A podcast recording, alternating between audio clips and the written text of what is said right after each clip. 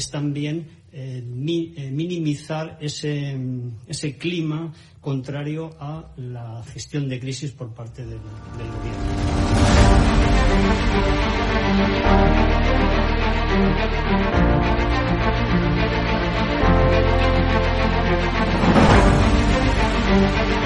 van a garantizar, como inmediato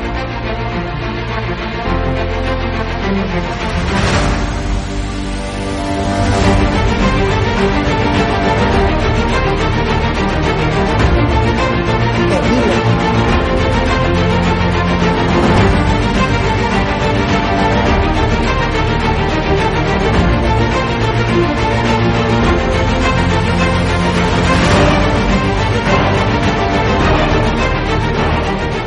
No se trata de limitar la libertad de expresión, pero sí se trata de limitar el que se puedan vehicular falsedades a través de los medios de comunicación que hoy son los periódicos, las radios, las televisiones y también las plataformas digitales.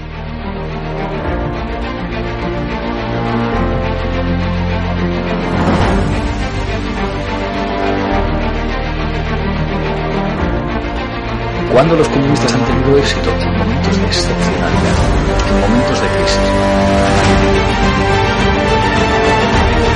¡Nunca volverá la derecha venezolana!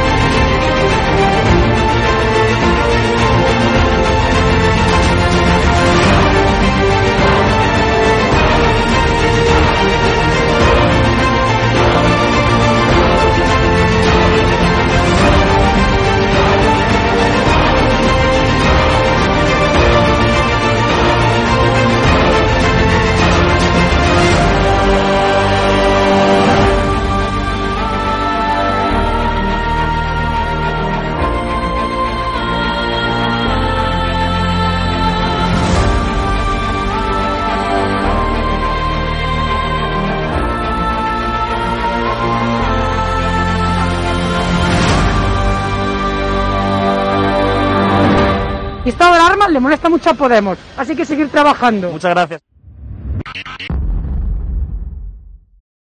Muy buenas, espectadores de Estado de Alarma. Eh, tenemos hoy eh, a un, un, un, hombre que ha sido demandado eh, por Pablo Iglesias por expresarse libremente a través de los medios de comunicación. Eh, la persona de la que estoy hablando es el coronel Diego Camacho, es, el, es un coronel retirado del Ejército de Infantería Español eh, que ha servido con honores en, en nuestro ejército, en, en, nuestro ejército de España. Ha sido también miembro de, del CESID, que recordemos que es el anterior órgano de inteligencia que había en España antes de que eh, evolucionase en lo que ahora se llama el CNI o Centro Nacional de Inteligencia. Al parecer, em, eh, Pablo Iglesias, el vicepresidente segundo del gobierno, ha demandado a, a nuestro invitado, a Diego Camacho, por una serie de intervenciones que voy a concretar que, eh, son eh, un artículo en, el, Correo de España que se titula em, Las relaciones peligrosas de iglesias y por otros vídeos de YouTube que ahora nos comentará nuestro invitado en los que ha salido y en los que ha dado su opinión crítica contra este gobierno. Entonces, bueno, eh, paso la palabra a nuestro invitado, que es el que importa ahora, que es eh, nuestro querido coronel eh, Diego Camacho. ¿Qué, tal? ¿Cómo estás, Diego? Pues estoy muy bien, muchas gracias. Eh, ¿Y tú cómo estás? Yo estoy muy bien. Estoy preocupado por ti, la verdad, porque con, con, lo que me has comentado ¿no? y con lo que ha salido de que parece ser que, el vicepresidente Pablo Iglesias te va a, demandar por, expresarte ¿no? y, por, y por expresar tu opinión crítica contra este gobierno, estoy preocupado. ¿no? Eh, ¿Nos puedes comentar un poco eh, en qué consistía estas, a lo mejor estas expresiones o, eh, este, artículo, estos vídeos que tú lanzaste o en los que tú participaste y por los que Pablo Iglesias ha demandado? Bueno, en primer lugar tengo que decirte, Rodrigo, que bien, el vicepresidente segundo se ha sentido ofendido por lo que por lo que he dicho, por lo que he hablado, pero eh, en principio tengo que decirte que mm, no hay eh, ninguna afirmación, digamos, que vaya en contra del honor de Pablo Iglesias eh, ni de nadie, no es mi forma de actuar. Sí que son unas aseveraciones, se puede decir, o unas afirmaciones muy críticas, pero críticas eh, con su acción eh, política, no con su persona ni con su tipo de actuación. O sea, si, eh, si hubiera querido ir contra, contra su honor, evidentemente habría buscado otros temas de carácter personal pero mm, mi crítica se centra fundamentalmente en mi desacuerdo con eh, actuaciones que, bajo mi forma de entender, van contra eh, la seguridad nacional. Entonces, eh, en fin, esto se puede resumir muy fácilmente y en ese artículo que tú has mencionado del Correo de España de las relaciones. Sí, vamos a recordar vamos a recordar a los espectadores ese primer párrafo en, el que tú te expresabas eh, a propósito de la seguridad nacional, en el que dice, en estos días de pandemia, todavía sin control, han surgido informaciones que afectan gravemente la seguridad nacional por la actuación de varios políticos españoles, entre ellos el vicepresidente segundo. Cierto. Pero, pero bueno, después hay ahí una serie de, de afirmaciones que se hacen que realmente no, no, es nada nuevo, porque todo lo que puedes leer ahí en el artículo, eh, de alguna forma u otra, eh, seguro que lo conocías. Eh, sí. y después, realmente al final, al final del artículo, el último párrafo, pues realmente lo que se le pide al gobierno, lo que le pido al gobierno es que con esa cantidad de información que están saliendo en los medios de comunicación, tanto españoles como americanos, pues el, gobierno pues eh, investigue lo que hay de cierto en todas esas informaciones. Entonces es, es evidente. Es decir, es un artículo escrito por un ciudadano español, eh, pues preocupado sencillamente por la deriva que está tomando su nación y por los peligros que a mi entender eh, están ocurriendo. Exactamente. Em, coronel, eh, tú que has estado, bueno, que conoces bien la, la, actualidad y, y lo que ha estado ocurriendo en, nuestra civilización occidental, ¿no? En, general, en todos los conflictos en los que ha participado, por ejemplo, España. Eh, en su artículo a mí me parece bastante esclarecedor eh, lo que usted comenta, por ejemplo, de, em, lo tengo aquí ahora mismo, em, lo que usted comenta, por ejemplo, eh, de uno de los periodistas colombianos, eh, no vamos a decir ahora mismo el nombre, em, que señaló la sanación de iglesias eh, bueno, y de Podemos y de personas que orbitan alrededor de este partido de Pablo Iglesias con Venezuela y Hezbollah. Eh, a mí me parece, bueno, y con todo el comunismo en la Unión Europea y con el, bueno, y en Estados Unidos, ¿no? Usted también menciona Estados Unidos, Iberoamérica. me parece bastante esclarecedor que una persona como usted, que, ha estado en la inteligencia en España durante tantos años y que ha estado eh, al servicio de España en el exterior, em, comente esta serie de cosas y que se arriesgue a comentar esta serie de, cosas, pues eh, bastante controvertidas y polémicas, a riesgo de que a usted le, finiquiten eh, civilmente, ¿no? O, que le finiquiten de alguna manera mediáticamente, ¿no? Entonces, eh, esta serie de afirmaciones que usted hace, eh, ¿usted qué me podría decir sobre ellas? ¿Son ciertas?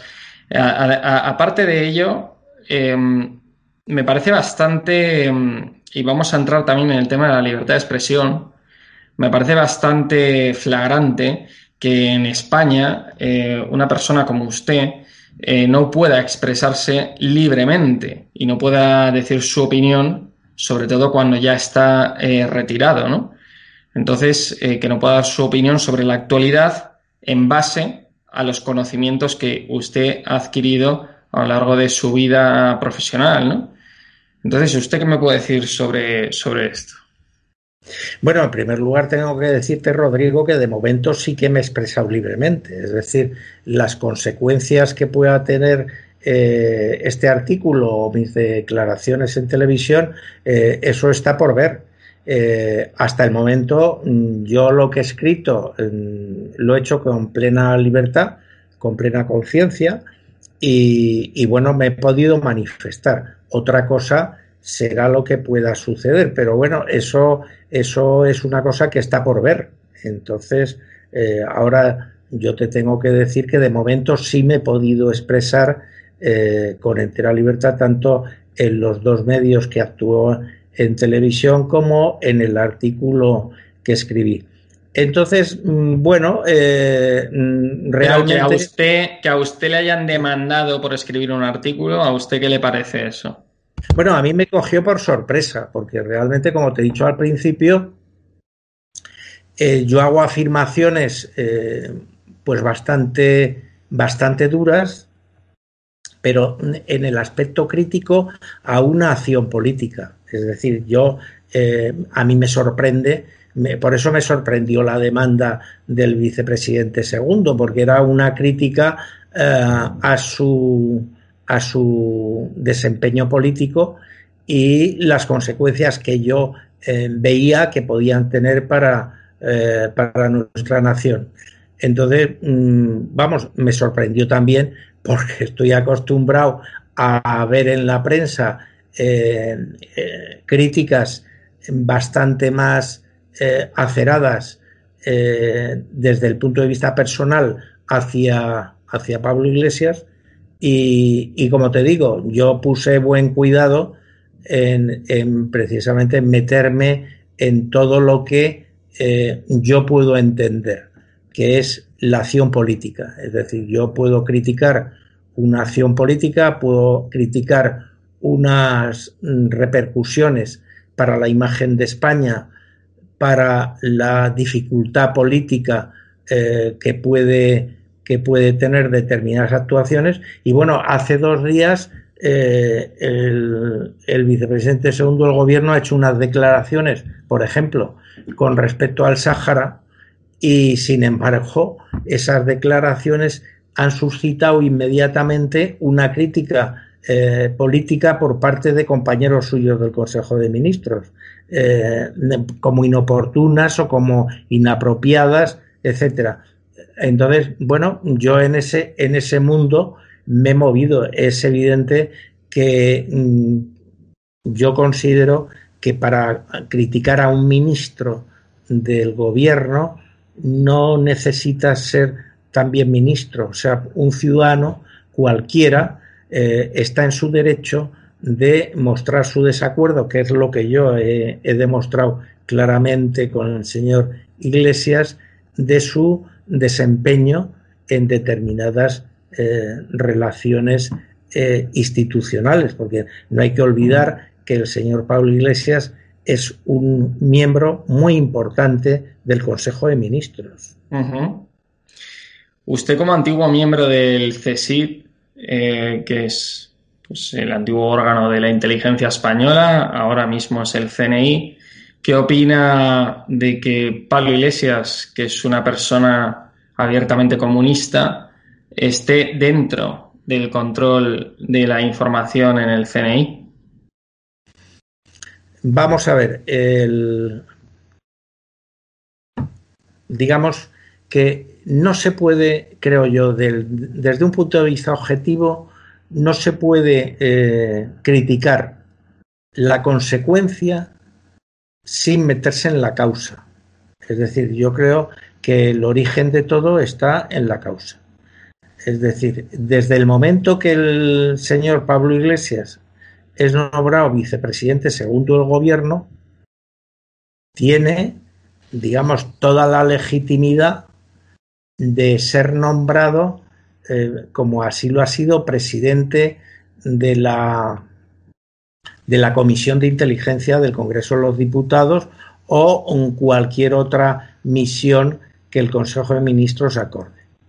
Entonces, eh, una vez ocupado el cargo de vicepresidente segundo, pues lógicamente tiene todo el derecho, pues, eh, ¿qué te digo, Rodrigo?, a estar presente en, la cuestión del reparto de fondos. Pero no le pregunto, no le pregunto si tiene derecho o no, porque claramente tiene derecho. Le estoy preguntando si a usted le parece, mm, le parece preocupante que, una persona abiertamente marxista o abiertamente comunista esté en una comisión de inteligencia. Pero a eso iba. Vamos a ver, que me estás señalando el, eh, el efecto de la causa. Y la causa es nombrar vicepresidente segundo del gobierno al señor Iglesias. Es decir, la causa es pactar con un partido comunista eh, eh, para sacar una mayor mayoría con mayor abundamiento, hay que tener en cuenta que el pacto de coalición que hace Sánchez con Iglesias, el pacto de coalición se hace con un fraude preelectoral. Es decir, el presidente del gobierno, eh, toda España le ha oído repetir no sé cuántas veces que no iba a pactar con una serie de partidos con los que después pactó. Es decir, que ese gobierno en su formación adolece, vamos, tiene legitimidad, eh, no, perdón, a ver si no me lío, tiene legalidad, puesto que el hecho de, crear eh, coaliciones postelectorales eh, es perfectamente legal, pero, en mi opinión, no tiene legitimidad de origen, porque esa eh, coalición se ha hecho eh, habiendo un engaño eh, preelectoral, un fraude electoral. Entonces, lógicamente, dentro de, esa, de ese mecanismo, yo considero que el acuerdo de coalición es un acuerdo legalmente ilegítimo. Ilegítimo por que se produce con engaño. Entonces, eh, una vez producido el engaño, el que eh, participe en el control del CNI es consecuencia de ese engaño. No sé si me explico. Claro. Em, no, no, está claro. Eh, lo que pasa es que em, al final lo que usted dice, ¿no? Las consecuencias de los actos de, algunos políticos nos han llevado a, la situación en la que nosotros estamos eh, a ahora mismo, ahora, a donde vivimos ahora, Rodrigo. Vamos a ver, eh, hace unos días hemos visto a un, a un partido eh, con el que ha pactado el gobierno de coalición, eh, volviendo a su región y diciendo vamos a Madrid a tumbar el Estado. Evidentemente, yo no puedo estar nunca de acuerdo con eh, alguien que quiera tumbar al Estado, porque realmente... Le sirvió al Estado, además. Yo no soy ningún revolucionario, ni mucho menos. Es decir, yo defiendo el Estado. Defiendo que el Estado evidentemente debe reformarse porque no es la misma situación la que se vive ahora en el 2021 a la que se vivía en el 1976. Pero una cosa es reformar el Estado con arreglo a las leyes y otra cosa es tumbar el Estado por un proceso eh, de carácter revolucionario. Y contra eso yo, desde luego, no estoy en absoluto de acuerdo. Porque aquí hay una cosa que hay que repetir, eh, que es que el, el sistema que surge de la Constitución del año 78 es un sistema aprobado por más del 88% de los españoles de entonces. Y entonces, ahora no es de recibo, ni es nada legítimo, ni sería legal el que una minoría de españoles eh, traten de eh, cargarse una legalidad, un sistema político vigente eh, a espaldas de los españoles.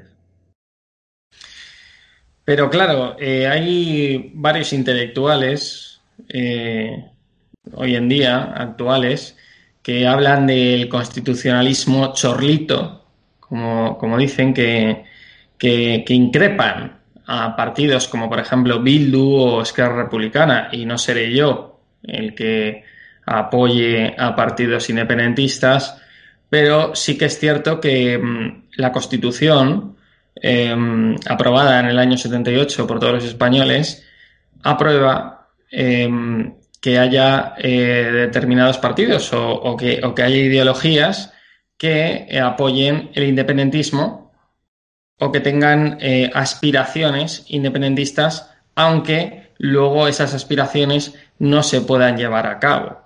Entonces, que luego haya partidos como PNV o como Bildu, por ejemplo, que a pesar de que haya abandonado esa vía Em, eh, violenta eh, con, con, la ETA en el pasado, pero sí que es cierto que se han incorporado al proceso democrático según la Constitución del 78 y la Constitución del 78 permite que haya partidos que, que, que, sean independentistas, que tengan un sentimiento que tengan un sentimiento independentista. Entonces, ahora hay mucha gente que se rasga las vestiduras ¿no? Y, es que la Constitución realmente lo permite, ¿no?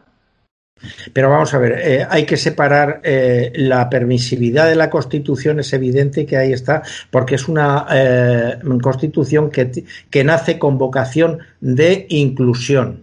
Es decir, el espíritu de la Constitución es, y ahí está la postura del Partido Comunista en el año 76, 77, 78 y otros partidos está en eh, aunar, el, generar un marco legal que fuera aceptado por todos. Por eso ahí viene la, permisividad. Pero tú has empleado antes un, un, una expresión con la que no estoy de acuerdo. Es decir, tú has dicho cuando se han incorporado estos partidos al proceso democrático. No, hay que distinguir entre incorporarse al proceso democrático y aprovechar esa permisividad política y ese proceso democrático para poner las baldosas de un proceso revolucionario de, ruptura, que es totalmente diferente. Es totalmente diferente. Entonces, el partido EH Bildu, que tú has mencionado antes, el PNV y toda esta gente, que, eh, que han llegado a sus regiones de origen, como te decía antes, diciendo que se quieren tumbar el Estado, eso no es incorporarse al proceso democrático. Eso es aprovechar una negociación de presupuestos para sacar una serie de, ventajas eh, que más que su importancia material eh, tienen eh, su importancia simbólica porque desde los símbolos es de donde se puede constituir un proceso revolucionario. Diego, y te quería hacer una pregunta. ¿Cómo ves tú ahora mismo la inteligencia en España? ¿Cómo ves el, CNI? ¿Cómo, cómo, lo percibes? Pues mira, eh, yo realmente eh, percibo la situación en España eh, como preocupante. Y el CNI es parte de esa España. vale, tal cual. Vale, eh, me has dejado un poco frío con esa contestación tan rápida. Em, no, pero es que, es que somos, eh, somos todos parte de, parte de un todo. Entonces, evidentemente, el CNI es una institución de una grandísima importancia por dos factores. Porque es la institución que maneja la mejor información disponible para España sí. y la que maneja la mayor cantidad de fondos precisamente para desarrollar sus labores de inteligencia. Por lo, por tanto, el CNI es una eh, pieza esencial en el Estado. Ahora, ese Estado, si es atacado, pues tiene que ser defendido, porque para eso están las fuerzas de seguridad, las fuerzas armadas y también el CNI desde el punto de vista de la inteligencia. Lo que no, lo que no se puede comprender es que el CNI vaya muy bien si España va mal. Diego, y em, volviendo a la raíz del tema eh, de, esa demanda de, que, te ha interpuesto Pablo Iglesias eh, por tus intervenciones, em, ¿Tú qué opinas de esto? O sea, del, asunto tan importante hoy en día que es la libertad de expresión. Em, tú que serviste en épocas, a lo mejor, pues no te voy a decir eh, menos democráticas, pero sí que es cierto que, o sea, me has dicho antes que, que, estabas en el año 76, eh, seguramente viviste en época de Franco que había órganos censores, ¿no? En, época de Franco, que censuraban eh, deliberadamente a lo mejor a determinados medios de comunicación, incluso al cine, ¿no? Eh, determinadas películas, etcétera, para que, pues para mantener a la población a lo mejor de una forma inocentona. Em, esa vuelta a lo mejor que está haciendo el Partido Socialista con Podemos a esa censura eh, para que la gente no se pueda expresar libremente, que yo creo que lo estoy viendo, lo, estoy viendo en ti, en, este tema, y lo estoy viendo en, muchos otros casos, ¿no? En redes sociales y demás. ¿Tú qué opinas de esto? ¿Tú crees que, hay una vuelta a ese autoritarismo censor? Vamos a ver, hay un axioma en, en toda facultad de ciencias políticas que dice que el poder corrompe y el poder absoluto corrompe absolutamente. Sí. Eh, eh, entonces, eh, realmente el poder tiene una tendencia a la autoridad, al autoritarismo. Entonces, la diferencia de un país totalitario de un país democrático es que en un país democrático existen unos controles que evitan que el poder prevalezca sobre todo lo demás. Por eso, eh, digamos, si tú lees a Montesquieu, verás que aparte de la división de poderes, que es la herramienta para eh, provocar el que haya unas instituciones que controlan ese poder. Es decir, que nunca un poder prevalezca sobre los demás. Entonces, eh, claro, en, en el último gobierno, este que estamos disfrutando con el señor Sánchez, pues se ve que hay una tendencia eh, disparada a controlar a los que deben controlar. Entonces, eso va en contra de la esencia democrática eh, del país. Por eso, el artículo que fuera de micrófono me mencionabas antes sobre eh, que a los, al gobierno no le gusta la democracia, pues es, está basado en eso. O sea, está basado que precisamente eh, si al gobierno le gustara la democracia, en vez de debilitar a la Fiscalía General del Estado, la hubiera reforzado. Entonces, ¿cómo refuerzas a un órgano controlador de, del poder? Pues dándole autonomía e independencia. Si tú hubieras querido reforzar la democracia, pues hubieras, eh, en vez de eh, tratar de aprobar eh, los jueces del Consejo General del Poder Judicial con la mayoría simple, pues volver a antes del año 85, cuando se hizo el primer, el, el, primer ataque a Montesquieu. Es decir, según la Constitución, tú sabes que los jueces del sí, Tribunal se, se, En el año 85 se repartían los jueces entre los partidos políticos. Se, se repartieron todos, pero antes del 85 lo que marca la Constitución precisamente son que cuatro los nombra el Congreso de los Diputados, cuatro los nombra el Senado y doce los nombran los magistrados. Entonces, el primer eh, magnicidio contra la Constitución se produce en el año 85 en el gobierno de Felipe González cuando ya mm, los 20 jueces van a ser repartidos por los partidos políticos. Ese es el primer, el primer crimen. El segundo ha estado a punto de suceder cuando, en vez de los dos tercios que marca la Constitución, se eh, quería Sánchez que bastara con la mayoría simple que ya tenía. Y, y, y a esa, ese segundo magnicidio, quien, quien lo ha evitado no ha sido la oposición española, ha sido eh, Europa eh, ha sido la Unión Europea.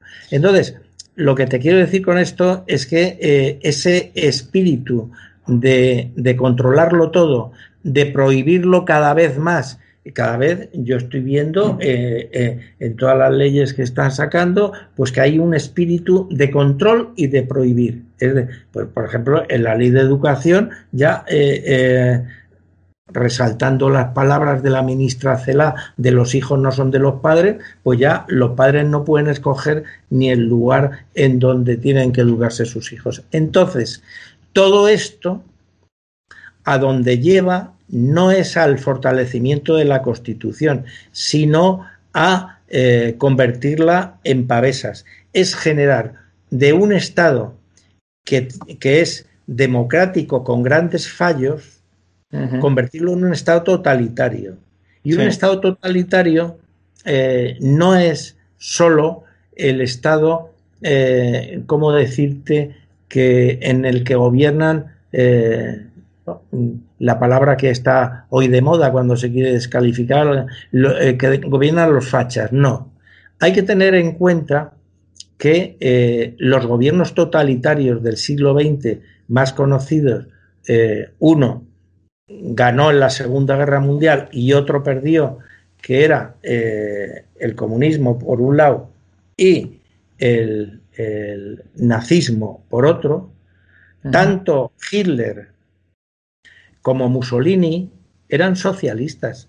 De ahí el partido de Hitler era el Partido Nacional Socialista. Recordemos a los espectadores que no serán, a lo mejor algunos no serán duchos en historia, que el partido de Mussolini, que era el fascio di combattimento, eh, procedía del Partido Socialista Italiano. Eso es totalmente cierto. La verdad es que eh, lo que tú has comentado es muy interesante. Has, has, has hecho referencia a Francis, a Francis Bacon, que es eh, la famosa frase de el poder corrompe y el poder absoluto corrompe absolutamente, eh, es, muy cierto, ¿no? Yo como, como última pregunta eh, te quería hacer, ¿cómo, cómo, ¿cómo vas a afrontar esta demanda de Pablo Iglesias? ¿Cómo vas a afrontar esta demanda del, del vicepresidente segundo del gobierno? Eh, ¿Te vas a defender? Mm, ¿Te vas a allanar en, el procedimiento? ¿Cómo, cómo, lo vas a afrontar? No, vamos a ver. Yo no me voy a allanar, eh, pero no por orgullo. Es decir, eh, si yo tuviera conciencia de haber faltado al honor del señor Sánchez, aunque mm, no esté de acuerdo con su ideología, yo no tendría ninguna pega de, de pedirle disculpas. Pero yo no tengo conciencia de haberle ofendido su honor. Yo, en los 76 años que llevo viviendo, eh, no eh, le he faltado al honor a nadie. No voy a empezar ahora a faltarle el honor a alguien. Entonces, no, ahora considero un derecho mío el poder eh, dar mi opinión sobre la acción política, no de Pablo Iglesias, sino de cualquiera. Claro. De cualquiera. Entonces, mm, lo voy a afrontar, pues hombre, eh, de la única forma que puedo afrontarlo, presentarme en el juzgado cuando sea convocado, eh, exponer mis razones sencillamente y, y bueno, y, y, nada más, y esperar, y esperar que el, la fiscalía, por una parte, defienda el principio de la legalidad y esperar del juez sencillamente que sea un que sea neutral, que sea que sea un juez, eh, digamos que imparcial, que sea imparcial. Entonces, eh, yo creo que en España últimamente eh, se ha dentro de este control que hablábamos antes en una pregunta anterior en que está ejerciendo el gobierno eh, sobre la información libre es preocupante. Yo te recuerdo las palabras del general Santiago diciendo que estaban monitorizando las noticias que salían y que podían molestar al gobierno o, algo parecido. Y entonces eh, eso es una situación preocupante. Si sumamos, si sumamos que las instituciones encargadas de controlar el poder están eh, tratando de ser intervenidas. Ya eh, el único bastión que queda, si eso falla, chico, es el cuarto poder, es el poder de la información. Una democracia siempre es una, un gobierno de opinión pública y la uh -huh. opinión pública está basada en, en, en la veracidad. Es decir, eh, bueno, eh, tú que eres periodista, me imagino que está, verás con con mucho resquemor que un gobierno que ha estado eh, mintiendo sistemáticamente con un tema tan importante como es el tema de la pandemia, de pronto se inventa un ministerio de la verdad para eh, eh, analizar o decir o dar eh, categoría quién dice la verdad y quién dice la mentira. Porque te voy a decir otra cosa. Yo como ciudadano también tengo derecho a leer información falsa. ¿Por qué no? ¿Quién me puede a mí el, quitarme el derecho a informarme como yo crea conveniente? Yo me creo conveniente informarme y ahí no solamente entra eh, eh, la verdad. ¿Quién es capaz de tener la verdad al 100%? Pues, pues es muy difícil eso. Diego, les van a quitar el trabajo a los servicios de contrainteligencia del CNI. pues muchísimas gracias, Diego. Eh, muchas gracias por haber aceptado nuestra invitación. La verdad es que ha sido muy interesante. Eh, yo creo que te volveremos a invitar para que nos sigas comentando los entresijos eh, también de, de la inteligencia española, aunque no sea actualmente, pero pero en el pasado, que yo creo que a todos los espectadores les va a interesar para hacer un contraste del pasado con el presente. Así que muchísimas gracias eh, por habernos atendido. Y muchísimas gracias. gracias. Sí. No, gracias a ti, Rodrigo, por tu invitación.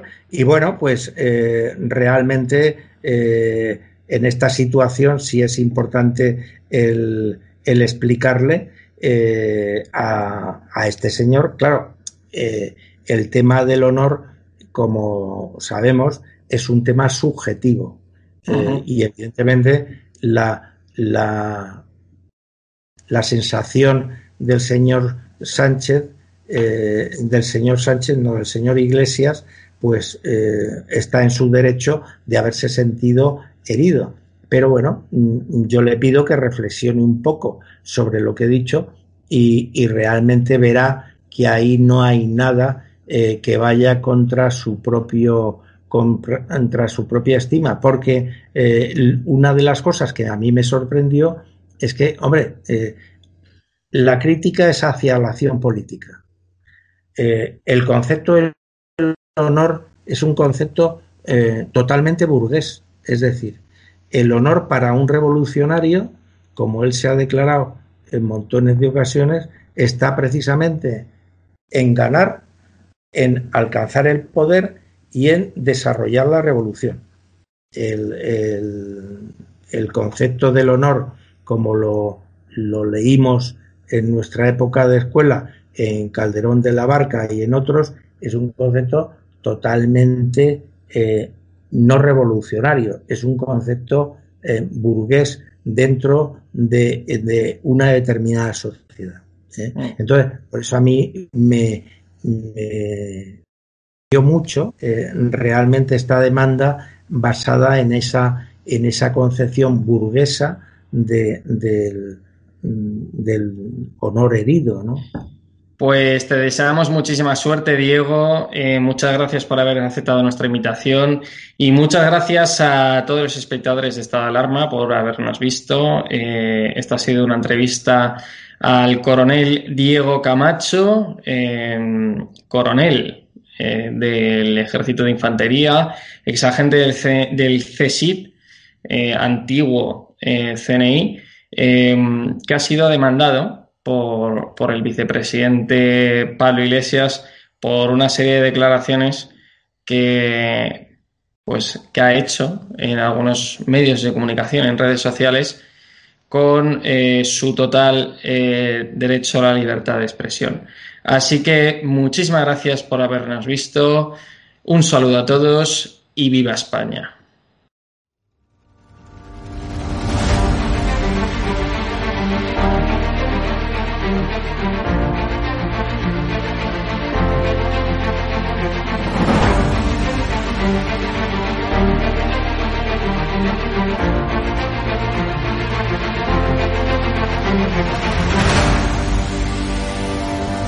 863 consultas eh, que han venido a, través del canal de estado de alarma y de ellas pues ha habido un porcentaje muy muy alto que, son clientes nuestros ya.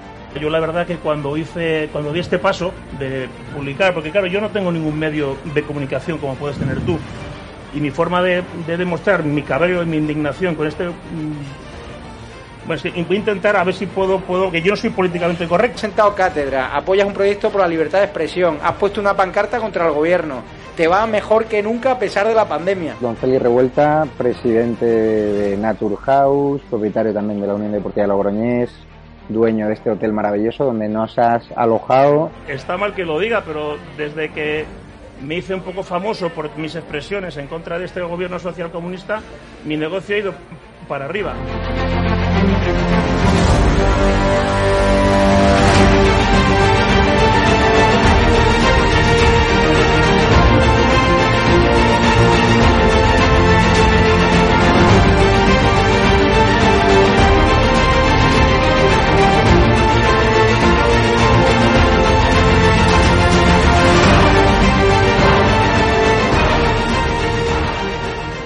Necesitamos empresarios valientes como tú que quieran dar a conocer sus productos y que quieran, a su vez, defender la libertad con un proyecto como estado de alarma, el mejor lugar para anunciar tus productos o servicios. No hemos tenido ningún problema desde que estamos en estado de alarma, ni por estado de alarma, y ha sido totalmente beneficioso. Te lo agradezco de corazón porque hacen falta más empresarios como usted que apuesten por proyectos socialistas, por la libertad de expresión y por alojar por la libertad.